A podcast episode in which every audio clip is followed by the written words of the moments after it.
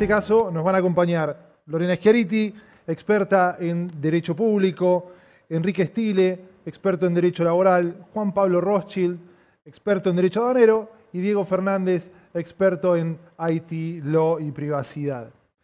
Habiendo dicho eso, Lorena, gracias por estar acá con nosotros. Enrique, Juan Pablo y Diego eh, conectados a través de videollamadas. Pero aprovecho, Lorena, para preguntarte directamente, dada tu especialidad, tu experiencia en contratos con el Estado, ¿cómo impactan los programas de compliance justamente en esas contrataciones públicas? ¿Cuál es la relevancia que los programas de compliance tienen hoy para aquellas empresas que quieren hacer negocios con el Estado? Bueno, la, pregunta, primero, antes que nada, un placer estar acá. Eh, bueno, tiene varias aristas las preguntas. Eh, primero voy a dejar de lado todo lo que es el RITE, porque entiendo que lo hablaron hoy a la mañana ya eh, Luis Villanueva y Karina Kuzik. pero sí hay que partir de la base de que la contratación administrativa en Argentina tiene eh, muchas facetas. Tenés contratos grandes con gran entidad y en la que, por ejemplo, hay financiamiento de organismos internacionales, entonces hay como un mayor eh, énfasis en todo lo que es compliance. Entonces, ahí los programas de integridad, si son buenos programas de integridad, se alinean con esas contrataciones y con esos términos y condiciones perfectamente. Y es en esos casos es como que baja del regulador al administrado el lineamiento en materia de compliance. En otros contratos, contratos más chicos, digamos, tenemos que recordar para todos aquellos que no son argentinos que Argentina es un país federal, entonces tener regulaciones a nivel contrataciones, a nivel nacional, provincial y municipal. incluso dentro de esos niveles tenés sociedades del Estado que tienen sus propios reglamentos de contrataciones.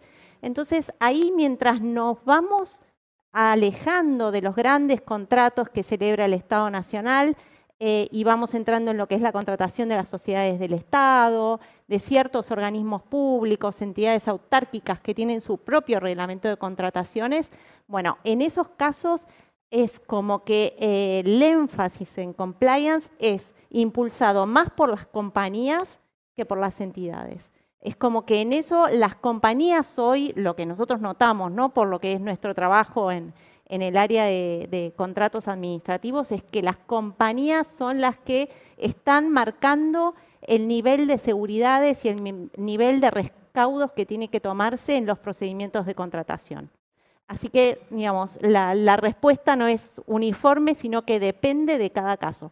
Más que nada, digamos, porque bajo la jurisprudencia de nuestra Corte, un contrato que debió celebrarse por licitación y se celebra por, em, por contratación directa, en sí no es, eh, no implica un delito, pero sí implica que los reguladores van a empezar a mirar ese contrato si no se cumplió, que van a empezar a eh, observar si los precios que se pagaron son los precios adecuados de mercado. Digamos, esas irregularidades regulatorias conducen después a investigaciones que están más vinculadas a los temas de compliance. Ciertamente, como, nos toca ver en, la práctica, digamos, de forma cotidiana, es una buena recomendación prestar atención antes de involucrarse en la contratación por parte de las empresas a cuáles son las normas específicas desde el derecho administrativo que aplican a contrataciones de esa oficina, en ese marco, por ese monto, en ese contexto, ¿verdad? Más que estar luego eh, teniendo que resolver situaciones porque se confió en lo que la oficina en cuestión planteaba. Sí, porque muchas veces lo que ocurre es que eh, se relajan los mismos funcionarios en la tranquilidad de que a veces no existe una irregularidad, no existe un soborno, no existe una conducta inapropiada, pero bueno, en, este, en esta materia no solo hay que hacerlo, hay que parecerlo y bueno, eh, eso es parte, ¿no? Eso es una parte importante. Totalmente. Una pregunta más antes de pasar a Enrique. ¿Cómo has visto que eh, justamente en este contexto de compras y contrataciones públicas ha impactado eh, las situaciones de excepción que generó la pandemia y cómo eso también impactó en lo que fueran las, los procedimientos de compliance que las compañías tenían eh, interpuestos. Bueno, al principio la verdad es que salieron normas específicas con procedimientos simplificados para determinadas compras en el ámbito de la pandemia y en un contexto económico bastante restringido, en que las operaciones comerciales estaban muy restringidas, las compañías estaban muy interesadas en poder beneficiarse de esos procedimientos más ágiles para contratar con el Estado. Eh, muchas veces eh, hubo un abuso y nosotros tuvimos que resaltar la existencia de un abuso que esas normas específicas no se podían usar en todos los casos y que, digamos, incluso en los casos que se podían usar, no implicaban una contratación directa en, un, eh, en una habitación cerrada en la que no había publicaciones y había solo una conversación telefónica y en base a eso se firmaba un contrato. Entonces, eh, Empezó así, en, allá por marzo del año pasado, todo el tema de contrataciones en la pandemia y por suerte o por desgracia tuvimos en el medio un escándalo que fue bastante conocido en la compra de insumos, eh, de víveres, eran alimentos, que incluso eh, se habían comprado por precios superiores a los precios máximos que había fijado la, autoridad administrativa eh, por ese entonces y precios máximos que estuvieron vigentes hasta hace muy poco, y la mediatización de ese caso generó y nos ayudó a nosotros, ¿no? como eh, consejeros de las compañías que querían participar en esos contratos, a eh, abrir los ojos y a mostrarles un claro ejemplo de lo que pasaba eh, si había un abuso de esas normas específicas. La verdad que, como nos tocó mencionar en distintas oportunidades a los clientes, si hubo una emergencia, algo de emergencia todavía hay, eso no significa que el resto de las normas, eh, sobre todo las normas anticorrupción, están suspendidas o dejaron de estar aplicables. Exactamente lo que dijo Delia hace un ratito, esto no es un cheque en blanco. Y bueno, como enseñanza eh, que nos quedó y le quedó a muchos de nuestros clientes, algo que implementamos exitosamente, fue establecer ciertos procedimientos para la contratación con el Estado para la autorización de la contratación con el Estado, simples, sencillos, pero que, eh, digamos, le permitía a cada sector de legales de una compañía o a cada responsable de ventas de una compañía hacer un chequeo de los elementos esenciales que tenían que estar verificándose para poder avanzar en esa contratación. Bueno, muchas gracias, Lore. Ahora pasando a conversar con Enrique eh, sobre algunos aspectos clave de derecho laboral. Enrique, nos ha tocado en numerosas ocasiones eh, ver con vos aspectos de derecho laboral que surgen en las investigaciones internas. ¿Qué nos podés contar al respecto? Bueno, gracias Gustavo. Eh, hola a todos, espero que estén todos muy bien. Bueno, acá lo importante es enfocar la investigación para no premiar con una investigación un funcionario que violó políticas de compliance, ¿no? sobre todo sabiendo que son altos directivos la mayoría, con sueldos y bonos importantes que pueden impactar en sumas muy altas que uno no quiere premiar, sobre todo si incurrió en una violación de las políticas. ¿no? Entonces, acá lo, lo importante es juntar evidencia de modo fehaciente que uno pueda defenderse realmente ante un juez frente a un cuestionamiento, un despido con causa. ¿no? Si hablamos de despido con causa, el texto tiene que ser claro, eh, no tiene que dar lugar a dudas, y tiene que mencionar hechos concretos, con fechas, acciones. Por eso es muy importante contar, previo al despido, con una investigación, idealmente hecha por un tercero o con un experto, contar con un informe y en base a ese informe tomar la decisión de vincular al funcionario. ¿Cómo hacer para estar bien posicionado frente a cualquier despido que uno va a realizar y, de alguna manera rechazar el reclamo?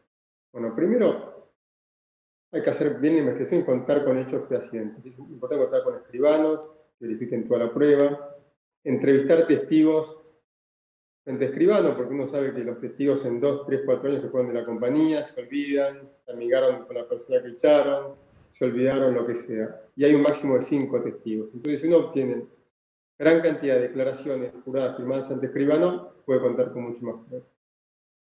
Es importante, obviamente, acá hacer auditoría de emails y de WhatsApp, pero para esto previamente hay que contar con políticas, hay que contar con el consentimiento previo por escrito. Esto es ideal tenerlo antes y no en el momento cuando empieza la investigación. Este, hay que ser muy cuidadoso también acá con el tema de datos personales, que la cosa no salga mal y que el funcionario pueda hacer un reclamo por daño el nombre de honor cuando la investigación empezó a hablar, a ver temas que no tienen nada que ver con el punto en cuestión. ¿no? Acá lo importante es contar con políticas y hacerlas cumplir. ¿no? Si uno cuenta con políticas eh, claras, las hace cumplir, em, hay capacitaciones, hay recordatorios, eh, uno va a estar siempre mucho mejor parado frente una política que nada más existe, que se usa cuando hubo una, una denuncia ocasionalmente, ahí podría aparecer un hecho discriminatorio. También es importante, en el caso de las empresas internacionales, que las políticas estén en un idioma local. Y bueno, acá lo importante es estar preparado para no premiar a alguien que, violó políticas o violó normas. Y, bueno, sentirse sólido frente a eso. Como estábamos, hemos trabajado en varios. otra opción más que se puede hacer cuando el funcionario es el destacado y la gente tiene miedo de, de colaborar o denunciar, es una suspensión precautoria, la, ley lo permite, se puede suspender al funcionario con goce de sueldo durante un periodo para poder entrar en su oficina o hablar con la gente de su equipo, sin se siente intimidada ni presionada para poder hablar y colaborar. Sí, hay ciertamente, Enrique, en lo que describís, como un menú de opciones, ¿no? Que caso por caso vamos analizando para decidir, según la estrategia de la situación que enfrenta la empresa, eh, ¿cuál es el mejor paso a tomar? Dentro de lo que mencionabas, una gran pregunta es si eh, se toma la decisión de despedir a un funcionario, si se despide con causa o sin causa, hay muchísimo para hablar al respecto. Y esto va mucho más allá de que se tengan elementos para probar la causa del despido o no. También el momento, eventualmente, para despedirlo. Si lo despedimos demasiado rápido, es probable que nos quedemos sin la oportunidad de entrevistarlo y terminar de entender bien lo que pasó, que en el marco de la investigación interna es el objetivo primordial. Pero, Enrique, yendo un paso más allá, eh, ¿qué nos podés contar sobre las situaciones de maltrato laboral que cada vez más son parte de los programas de compliance, motivan políticas, motivan eh, entrenamientos, capacitaciones y aún también eh, investigaciones internas? Buenísimo, sí, bueno, hoy el tema está en boga, las empresas cuentan cada vez más con políticas de diversidad e inclusión, ¿no? Donde acá lo importante no es contar con una política, porque tener una política que no se capacita a los empleados, no se hace cumplir, que los funcionarios no, no, la respetan, no sirve. Entonces, si uno cuenta con una política en estos temas, hay que hacerla cumplir, hay que dar el ejemplo, este, tiene que haber capacitaciones continuas, tiene que haber equipos, permitir que toda la gente participe ¿no? no solamente porque probablemente haya minorías que no, no participan. Entonces, esto no es solamente tema de maltrato laboral, sino en el mundo de hoy es tema de inclusión. ¿no? Hay grupos minoritarios, hay diferencias generacionales, hay diferencias de origen social, y todo esto puede generar hoy en día también un reclamo de discriminación, de maltrato. De maltrato laboral también incluso temas de discriminación, temas de que alguien no pueda acceder a un puesto por su origen social o un ascenso. Entonces es importante acá contar con políticas claras. Y sobre todo el maltrato, ¿no? La gente hoy en día es muy sensible, hay que ser muy cuidadoso, hay que dar charlas sobre sesgos inconscientes, que, que, está bien, que está mal, actitudes que antes estaban bien, hoy no están tan bien. Entonces, el empleador de esta manera se va cuidando, porque obviamente un caso de discriminación es un caso grave, Nadie quiere que su empresa figure como el caso X por discriminación, por maltrato. Entonces es importante cuidar la imagen de la empresa acá. Entonces, los gerentes tienen que saber, los funcionarios, que cualquier hecho de maltrato o discriminación es para un despido con causa. Eh, obviamente, igual que en el caso anterior, hay que armar la prueba, hay que tener un canal de denuncia, realizar la investigación correcta y respondiendo a lo que recién preguntaba Gustavo, también acá es el principio de temporalidad. Una vez que uno se entera del hecho, la, empresa tiene que realizar la investigación y actuar rápido. No puede despedir a una persona dos o tres años después. O sea, hay que actuar rápido con la investigación, es un principio de temporalidad. Una vez que uno se entera de un hecho, tiene que realizar la investigación y proceder. Y bueno, y en estos casos de maltrato, aquí hay que contar con un canal de denuncias. lo ideal es que sea administrado por un tercero y no por la compañía, porque sería muy difícil tener que denunciar al CEO, al CFO o al gerente de recursos humanos o a la gerenta, porque en este caso la gente probablemente se siente intimidada hacia una denuncia. O sea, acá es muy importante que sea un canal manejado por externos. ¿no? Y hoy en día, sobre todo en la Argentina, hay que ser muy cuidadoso, porque también hay muchas denuncias falsas. ¿no? Alguien que no tuvo un ascenso, alguien que no fue promovido. Incluso hemos visto casos donde los sindicatos han hecho alguna movida contra un gerente que no era muy, muy amigo de los sindicatos. Entonces, hay que ser cuidadoso con todas las denuncias, obviamente recibirlas, pero realizar una investigación interna antes de em, sancionar a una persona, porque también si no, cada uno también puede tener un reclamo de parte de esa persona por falsa denuncia. Este, también, siendo con esto, es importante informarle al denunciante el resultado de la investigación y las medidas que se van a tomar. No puede ser un despido, puede ser una charla, un coaching, alguna medida para separar a esta persona del grupo, este, siempre tratando de, si el hecho no es muy grave, de preservar el vínculo laboral.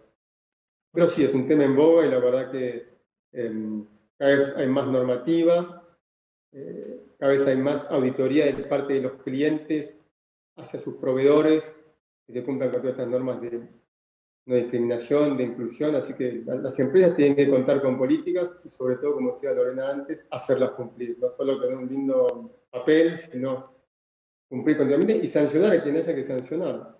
Esto es muy importante, por más que sea el, vendedor, el mejor vendedor, el mejor CEO, eh, el ejemplo es donde radica también después la posibilidad de seguir actuando y haciendo cumplir estas políticas.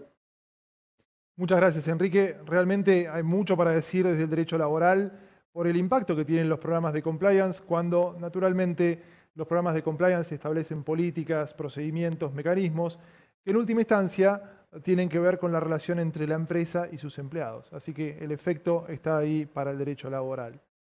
Pasando ahora al derecho aduanero. Juan Pablo, nos ha tocado participar en, muchos casos juntos y, mi primera pregunta es sencillamente, ¿cómo es relevante el derecho aduanero para los programas de compliance de una empresa? Hola, buenas tardes. Gracias Gustavo y gracias al, resto de los panelistas eh, a ver, creo que el derecho aduanero se da una combinación que es altamente peligrosa. Por un lado tenemos una, una actividad que está sobreregulada por distintos organismos y además es una actividad en la que participan muchísimos individuos en distintos niveles y en distintos momentos. Sobreregulada porque las operaciones de importación y exportación generalmente requieren la intervención de terceros organismos del Estado. Los más normales en los que todos pensamos son el INAL, el ANMAT, temas de seguridad eléctrica, existen, registros especiales para documentar algunas operaciones de importación, Secretaría de Comercio Interior, Secretaría de Comercio Exterior, es de las más, también de las más conocidas. Últimamente el Banco Central, también está bastante atento a lo que son las operaciones de importación y exportación, sobre todo por el régimen de, control de ingreso y egreso de divisas. Y el otro factor que se da también es los distintos componentes humanos. Tenemos importadores, exportadores, a veces tenemos otros, em, otras empresas en el medio de las operaciones comerciales. Hay veces que eh, en, la estructura de comercialización aparecen también eh, forwarders, agentes de transporte internacionales, tenemos transporte multimodal, tenemos una cadena de logística cada vez más compleja. Y a todo esto le tenemos que agregar un, factor psicológico al que se refirieron Ren y Richard en su, en su parte del, del panel, que es la presión que se ejerce la presión, generalmente en términos comerciales, que se ejerce sobre los distintos individuos que intervienen en esta cadena de comercialización. Entonces, yo diría, Gustavo, que el derecho aduanero está claramente incidido por todo lo que son las normas de compliance anticorrupción. Es extremadamente eh, importante que la cadena de valor, la cadena logística esté conformada por operadores confiables porque eh, hay mucha gente en el medio y todas actúan en representación de la empresa que importa o exporta desde la Argentina. Eh, creo que una de las, de las cosas, quién sabe, más positivas que nos ha dejado esta situación de pandemia es que de alguna manera se ha relativizado la interacción de los distintos actores, sobre todo los despachantes de aduana, con eh, el servicio aduanero. Hoy, hoy hay una tendencia general a, la, a, una mayor digitalización de los trámites, una mayor digitalización de los expedientes y, del cargado de toda la documentación complementaria que hacen las operaciones de importación y exportación. Y obviamente, cuanto menos intervención de individuos haya y más parametrizado y, y sistematizado este todo, creo que hay un menor margen para, para algún tipo de conducta que resulte no del todo compatible con las políticas de compliance de, las empresas. ¿no?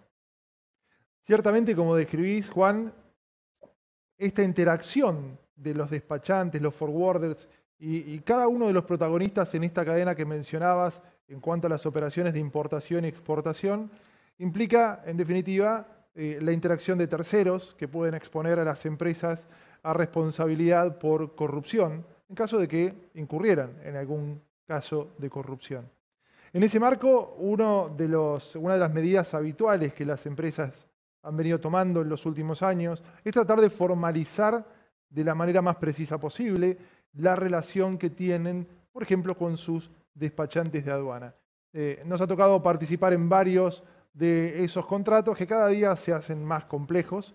¿Qué podrías mencionar en cuanto a los elementos principales que esos contratos deberían contener para que se reduzca justamente el riesgo? En definitiva, siempre hablamos de manejos de riesgos, eh, de eh, eventuales situaciones que posteriormente puedan derivar en corrupción o al menos en sospechas por incertidumbre respecto de lo que está pasando. Sí. A ver, una de las cuestiones que generalmente observamos y es una, una matriz de comportamiento es que las empresas en Argentina no tienen contratos firmados con los despachantes de aduana. El despachante de aduana es, es, es, una figura que está regulada en el Código Aduanero argentino y básicamente funciona como un auxiliar del servicio aduanero, pero a su vez es contratado por la empresa, que es quien le paga los, los honorarios.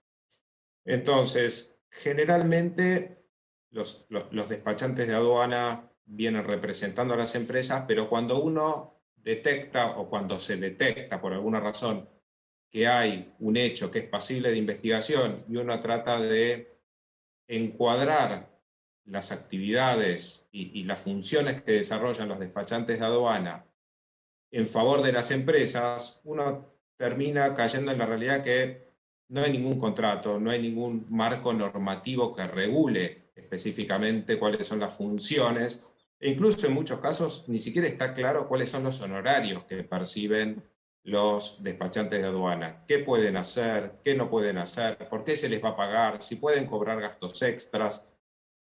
Eh, las actividades de los despachantes de aduanas son muy variables. Incluso en la Argentina tenemos más de 30 aduanas por las que se puede operar y claramente cada aduana tiene su propia idiosincrasia, su propia logística y su propia forma de operar.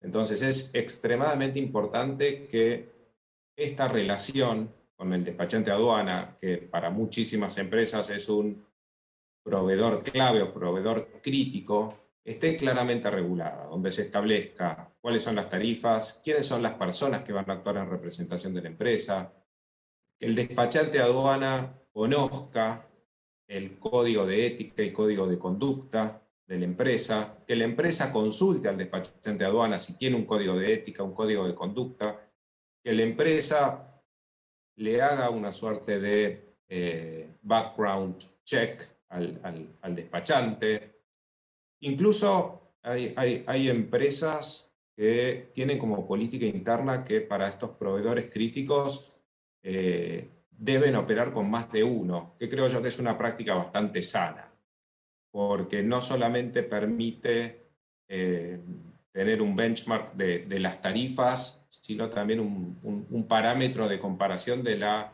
celeridad de los, eh, de los trámites y de los gastos en los que incurren los despachantes de aduana. Muy claro, Juan. que... Disculpame que te, corto ahí, sé que podemos hablar muchísimo sobre esto, pero estamos ya llegando al final del, panel. Y decía, muy claro lo que planteas, eh, varios de estos puntos los hemos visto en la práctica, cómo generan, eh, digamos, diferencias positivas, ¿verdad? Porque lo cierto es que cuando se combinan esos riesgos que vos mencionabas más temprano con em, reportes de eventual corrupción relacionados a la aduana, si no están estas reglas claras que comentás en la contratación del despachante, determinar si hubo algún tipo de inconductas va a ser muchísimo más costoso y va a requerir muchísimo más tiempo. Así que eh, realmente tener este tipo de contratos con el nivel de detalle que mencionabas y muchos otros que eh, hoy no vamos a tener tiempo para cubrir es una recomendación verdaderamente esencial. Dicho eso, gracias Juan. Pasando a eh, Diego. Diego, tenemos una vez más oportunidad de hablar de, un clásico ya en, las, chances que tenemos de compartir paneles, que es cómo impacta eh, los derechos de privacidad en las investigaciones internas. ¿Qué nos puedes decir al respecto? Bueno, buenas tardes a todos y una pena no poder estar ahí con ustedes en el estudio. Eh, un poco lo, adelantaba Enrique en, lo que venía diciendo sobre la importancia que va tomando protección de datos personales y privacidad en las investigaciones. Y me parece que, tal vez a diferencia de, las áreas de Lorena, de Enrique o de Juan Pablo, que tal vez surgen un poquito más, eh, la relación con, las investigaciones tal vez es un poco más, eh, más fácil de ver para el que no está empapado en el tema.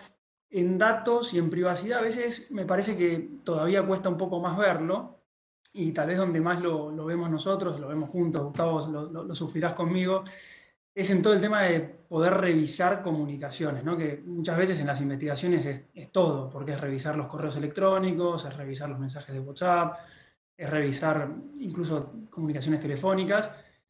Em, y, hay, dos principios generales que son los más interesantes ahí, que es el tratamiento de esos datos personales y cómo en definitiva se pueden llevar a cabo sin ningún problema. Enrique hablaba del consentimiento y la expectativa de privacidad que tienen empleados. Sobre datos personales, esto da para una charla muy grande, pero a grandes rasgos, el principio general es que para procesar datos personales que hay en muchas de estas comunicaciones, hace falta el consentimiento del titular del dato, y eso nos hace pensar, como decía Enrique también, una política clara, bien redactada en idioma español para que no haya dudas de qué es lo que se está consintiendo.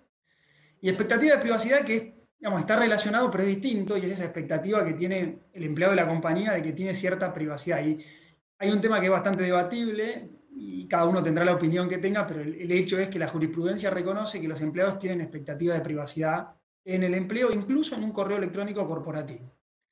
Entonces hay que, hay que, hay que lograr como empresa, idealmente previo a la investigación, poder hacer que los empleados no tengan esa expectativa. ¿Y cómo se logra? realmente con una política que le diga de forma clara que el correo electrónico que le están dando es una herramienta de trabajo, que no hay expectativa de privacidad. También con, digamos, hay, hay capacitaciones, mensajes recurrentes, hay, hay, varias formas de lograrlo. Y una vez que, que, tenemos esto, digamos que tenemos la posibilidad de procesar los datos personales por un lado y que no hay una expectativa de privacidad, podemos meternos en el mundo de los documentos a revisar en los correos, en las comunicaciones. Y es importante hacerlo bien porque una comunicación privada tiene una protección que ir por encima de eso sin una, sin una base legal suficiente es un delito, ¿no? Y lo hemos discutido varias veces. Y después, una vez que tenemos eso, Gustavo, viene la parte de si lo podemos compartir o no con terceros. Acá en las investigaciones, y ustedes lo conocen mejor que yo, necesitamos compartirlo generalmente a veces con una casa matriz, con un investigador privado, con un proveedor de servicios. Y aparece también otra vez la cesión de esos datos, la posibilidad de compartir esa información, la transferencia a un país fuera de la Argentina, y todo eso lleva todo un andamiaje de contratos que no son complejos, pero que hace falta que estén eh, fáciles y, estén antes, sobre todo, de la investigación. Así que revisar eso creo que es, es muy importante. Y por último, diría algo que no, no, es privativo de lo nuestro, que es que el trabajo claramente es muy interdisciplinario, no solo entre abogados, como vemos acá, distintas especialidades, sino que aparecen, eh, obviamente, a veces expertos en forensics, aparecen investigadores privados, etcétera, y el trabajo hay que, hay que atarlo, digamos, entre todos y tener todas estas, estas reglas en claro antes de empezar. Sin duda, como bien decís, es muy multidisciplinario y, bueno, justamente este panel, el panel que tuvimos más temprano eh, con otros socios del estudio lo muestra y como bien mencionaba Diego, también incluso con otras profesiones. Eh, con respecto a lo que decías de privacidad, solo agregaría un condimento y es que no necesariamente en todos los países del mundo que pueden estar involucrados en una misma investigación, las reglas de privacidad se dan igual que en Argentina. O sea que hay que estar muy atentos para tratar de encontrar el punto en común entre las distintas reglas de privacidad y de esa forma asegurarse de que la investigación interna es un paso hacia adelante y no estamos generando una contingencia no deseada. Diego, te hago la última pregunta de la conferencia. Nos ha tocado también participar en eh, otro tipo de investigaciones que son cada vez más frecuentes y tienen que ver con eh, ciberataques, con hackeos, con eh, filtraciones de datos. Eh, ¿Qué podés contar rápidamente en unos 3, 4 minutos sobre los aspectos más salientes de ese tipo de casos? Eh, lo que puedo compartir es que claramente hay una tendencia a que estos casos crezcan de forma exponencial. Como vos decís, Gustavo, estamos cada día trabajando más juntos en estos casos, compañías que, que obviamente sufren un, ciberataque, como se conoce, un incidente de seguridad en forma general, y que no les permite, en definitiva, no les permite, no les permite operar, creo que es el gran problema. Eh, y muchas investigaciones de compliance terminan demostrando algún tipo de incidente, eh, además de lo que se está investigando. Em, lo que veo es que hay, hay dos, dos vertientes que siguen estando muy fuertes. Una es, obviamente, un ataque exterior contra la compañía, contra sus servidores, a veces dirigido contra una empresa, a veces le pegan a un, a un procesador, a un proveedor de servicios y desde ahí pueden entrar a las compañías. Em, y, después el clásico, que también se ve muy seguido y seguramente muchos de ustedes también lo conozcan, que es el empleado, ¿no? el empleado infiel, que o permite que alguien entre a los sistemas de la compañía o él mismo ingresa a sistemas o, o información que no tenía que haber ingresado, la comparte con terceros o se la comparte con sí mismo y la tiene ahí guardada. Estos casos son difíciles de investigar, em, pero bueno, em, hay que saber que esto en definitiva es un delito en todos los casos, eh, a veces muy difíciles de, perseguir. Yo veo un aumento, Gustavo, ahí en los casos, veo que las compañías están estando cada vez más alerta de cómo, cómo protegerse de esto, pero todavía la región en general creo que em, no está preparada en, los, digamos, o, por ponerlo otras palabras, las compañías que sufren un ciberataque, que no son tal vez las compañías que tienen los recursos necesarios para poner todo el andamiaje que necesitan en seguridad, quizás en, ese ataque es cuando empiezan a ver realmente cómo funciona el problema, empiezan a revisar sus políticas, empiezan a ver que sus proveedores o ellos no estaban haciendo eh, un, tema de compliance también, ¿no? un tema de, controlar a cómo los proveedores tienen medidas de seguridad adecuadas y demás, lo cual hace bastante dificultoso eh, operar. Digamos, y, no es nada más, porque acá creo que hay, un tema, muchas veces se habla de incidentes de seguridad y todos piensan en los datos personales, que muchas veces es tal vez uno de los bienes más afectados. Eh, y obviamente cuando hay datos personales hay ciertas obligaciones que se pueden disparar, obligaciones de notificación, ya sea por normas generales como puede ser el Código Civil en Argentina, ¿no? Código Civil y Comercial, la Ley de Protección de Datos, pero también hay cuando no hay datos involucrados y hay simplemente información, infraestructura, a veces puede ser hasta un, lo que es operacional para la compañía, mucho peor. Compañías que no pueden operar porque no tenían un backup, compañías que le criptaron todos los servidores y tienen toda una cadena de distribución. Nos ha pasado ver clientes que tenían que entregar millones de pedidos y de repente no sabían qué era de quién, o sea, a dónde tenía que ir cada camión, de quién era la mercadería que estaba cargada. Eh, y, vemos que es cada vez un problema eh, no, sé, muy creciente, diría, para ponerlo de alguna palabra.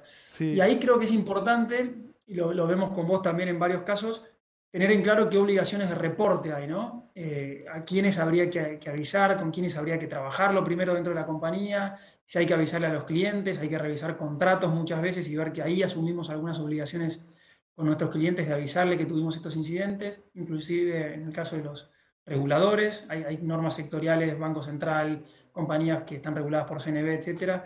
Y, bueno, hay que, hay que revisar bastantes regulaciones al momento de sufrir el ciberataque. Y muchas veces lo primero que, la compañía va a intentar hacer es restaurar el negocio y después mirar la otra parte, pero creo que una y otra son, son muy importantes. Sin duda, eh, bueno, nombraste más de algunos de los puntos que nos toca ver en la práctica, nombraste unos cuantos, pero no tengo duda de que vamos a ver mucho más eh, de este tipo de investigaciones en el futuro no tan lejano. Dicho eso, Lorena, Enrique, Juan Pablo, Diego, gracias por acompañarnos.